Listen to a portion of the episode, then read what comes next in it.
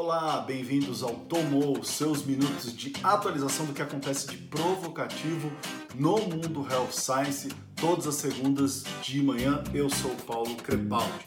Vocês encontram nosso conteúdo no IGTV, YouTube Paulo Crepaldi ou em áudio no podcast Via Oral. Todos os artigos, links e todas as matérias que a gente cita aqui estão lá no meu site para que você possa acessar na íntegra. Deixa eu me falar de um projeto de um amigo meu que eu entrevistei já no Vioral. Ele é fundador da Efesto Meditech, o Dr. Luiz, é, que está com um novo projeto é, para ajudar no combate a essa pandemia, que é o Breath for Life. É, o que, que eles estão fazendo? Ó, até anotei aqui. Eles estão desenvolvendo um ventilador mecânico baseado no modelo Takaoka Mini 600, é, de baixo custo e para impressão 3D. Então, são vários voluntários, enfermeiros, engenheiros, uma galera da saúde, outros médicos, é, que estão se juntando para desenvolver isso. Então, eu vou deixar aqui o link do Breath for Life Project. Entrem no Twitter. Se vocês quiserem participar do projeto, se quiserem contribuir com o projeto, acessem lá o site deles. Bem legal, é uma iniciativa nossa. Tá, do Brasil ao combate a essa pandemia. Então, sucesso e parabéns a todos vocês aí do Breath for Life por essa iniciativa. É, fun facts dessa semana.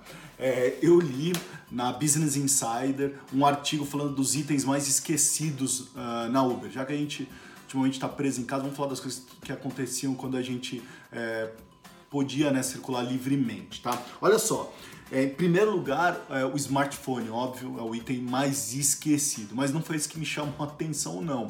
É, o que me chamou a atenção foi que o terceiro item mais esquecido são as chaves dos carros. E por curioso, nos Estados Unidos, a marca de carro né, que é mais esquecida, ou seja, a chave que é mais esquecida, é da marca BMW. Tá? Então aí, galera, se quiserem esquecer lá em casa, é, fiquem à vontade. Eu vou deixar o link lá no site para vocês é, acessarem é, os outros itens é, mais esquecidos também que estão nessa lista lá, tá? É, que mais que eu trouxe aqui para falarmos também? Ah, outro fun fact.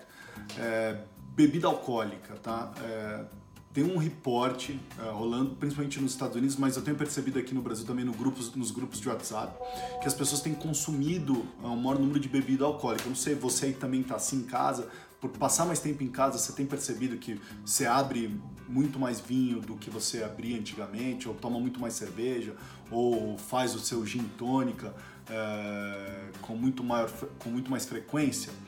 É, por que, que eu estou falando isso? É, tem um site de delivery americano chamado Drizzle que reportou um, um, crescimento de venda seis vezes maior do que o usual.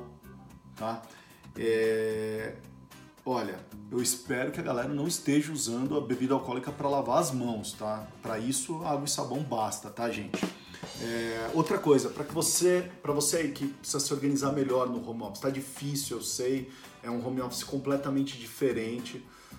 É, muita gente fazendo muitos estudos sobre home office, mas o Officeless, é, também estou deixando lá o site, é um site em português que ele passa um guia de como você melhorar o seu dia a dia em home office, tá? Por exemplo, ele fala assim, ó, não usa o WhatsApp como é, uma central de comunicação entre você e seu time. Eu sei que é contra-intuitivo, as pessoas, a primeira coisa que fazem é criar um grupo de WhatsApp entre você e tua equipe, mas eles falam, não façam isso. Por quê?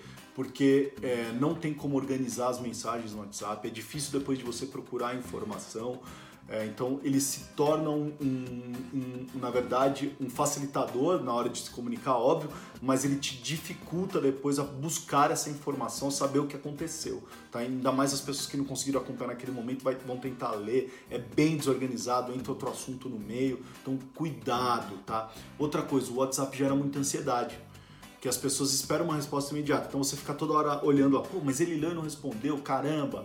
Né? Então, cuidado com isso também. Em épocas de home office, gerar muita ansiedade é perigoso para a tua saúde mental também. Então, entrem lá no Officeless, é, o link estou deixando lá no meu site também, mas é só digitar lá no Google, ficou bem legal esse guia. Eu vi é, no site, no Instagram da, do, dos meus amigos da Conteúdo Urbano. Então, obrigado aí pela dica, é, me ajudou muito a me organizar também. É, vamos falar do Covid-19 rapidamente. É, o Stephen Curry é, já que a gente não está podendo assistir esporte, vamos falar de um atleta, Stephen Curry, aquele cara que arremessa de qualquer canto da quadra e acerta. O cara é um gênio no basquete. É, ele fez uma live essa semana muito legal. Uma live de 28 minutos que você acha no Instagram e no Twitter. Também vou deixar para vocês o acesso. Hear me? Dr. Fauci. Hey, Steph. How you doing? I'm good. How are you? Very good. Sorry for the technical difficulties, but uh, I'm glad I got connected with you. And I like that background too. o Dr. Fauci é um dos maiores imunologistas do mundo. Ele que tem uma contribuição incrível é, na, no HIV, tá na AIDS. É, e o legal dessa, dessa live que ele fez, ele coletou perguntas que ele tinha dúvida e da galera que mandou para ele. Então ele fez perguntas que você sonha em fazer pro teu médico e não tem coragem. É, por exemplo, ele fez uma das perguntas é quando podemos voltar à rotina aos poucos? É, e o Dr. Fauci respondeu. Outra coisa, se a gente pode pegar o vírus por uma segunda vez. Então a gente pegou, curou, tá? E se há uma chance da gente ser reinfectado também. Tá bem legal essa live, vale a pena vocês olharem. Eu vou colocar um link no meu site para você que quer testar o seu conhecimento sobre o Covid-19. É, tem um site que fez 11 perguntinhas que você vai respondendo. É, dessas 11, eu acertei 8 é, para testar o meu conhecimento e aprender coisas novas sobre o Covid-19. Então é bem legal, acessem lá e depois mandem para mim o seu score. Deixe saber o quanto que você tirou também nesse questionário aí. Tá? É, eu já havia comentado em outro vídeo, é, mas que eu quero reforçar. Os eventos médicos estão sendo cancelados, congressos, reuniões, é, tudo, tá?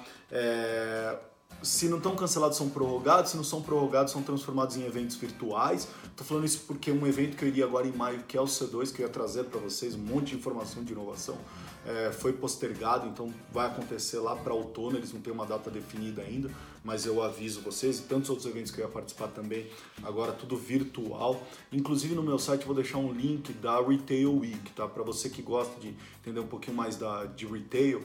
É, é, eles vão fazer tudo virtual e gratuito. Então você pode assistir várias palestras legais de assunto legal. Ela, acessem lá uh, no meu site. Mas voltando aqui uh, a falar disso, o que, que eu queria comentar? É, tá?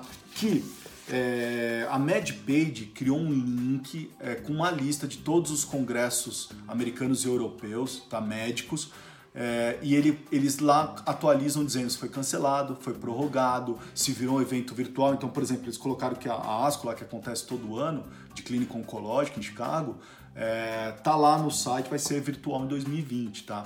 É, a Academia Americana de Neurologia foi cancelada, o evento, tá? Então tem todos os outros, eu vou deixar para vocês também o acesso para que vocês possam ver o que está cancelado ou não. Alguém sabe se isso tem no Brasil, dos congressos brasileiros?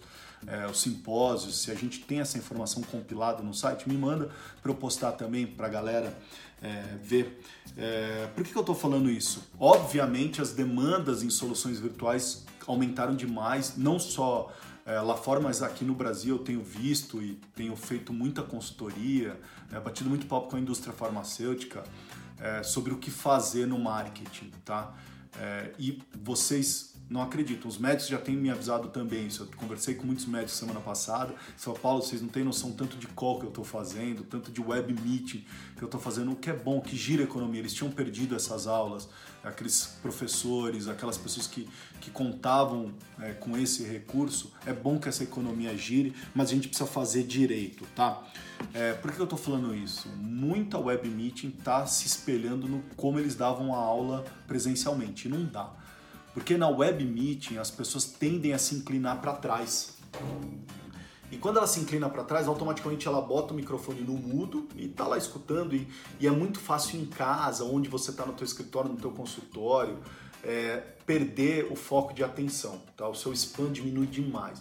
Então a ideia, gente, é quando você for criar essas web meetings, o que, que você fará para que as pessoas se inclinem para frente, participem, falem não sejam apenas ouvintes, tá? Pensem nisso é, e vamos conversar, me liga, querem conversar, querem bater um papo sobre isso, vamos falar sobre isso, como que a gente pode é, fazer isso ou ter ideias, mandem aqui quais são as suas ideias para a gente poder compartilhar com é, todo mundo também. Um dado é, do Conselho de Acreditação em Educação Médica Continuada nos Estados Unidos é muito interessante, que ele rastreia todas essas empresas que fazem educação médica continuada e eles, eles informaram que as atividades web-based tá, de educação médica continuada representaram um terço das interações é, com médicos em 2018. Então você imagina em 2019, imagina agora em 2020 como será isso. É uma nova cultura, uma mudança de paradigma. Cuidado, gente.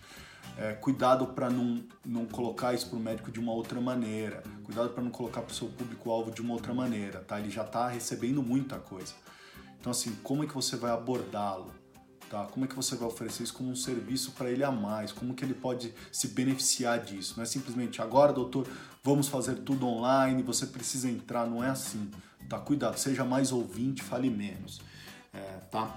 Para finalizar, saiu o relatório da, da Future Today Institute é, sobre as tendências em tecnologia em 2020. O relatório na íntegra tá lá no meu site. São mais de 300 páginas, óbvio, eu não vou falar de todos, vou falar do que eu li e achei interessante sobre a indústria uh, da saúde, tá?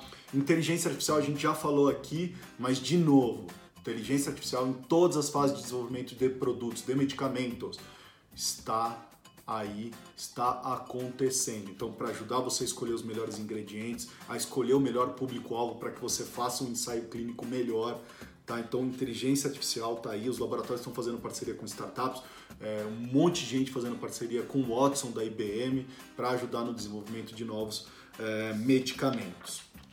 É, biologia sintética é, é uma disciplina da ciência relativamente nova. Tá? É, que, qual que é a ideia? É o desenho ou redesenho é, de organismos no nível molecular. Então, por exemplo, é, como que você faz para desenvolver uma nova proteína?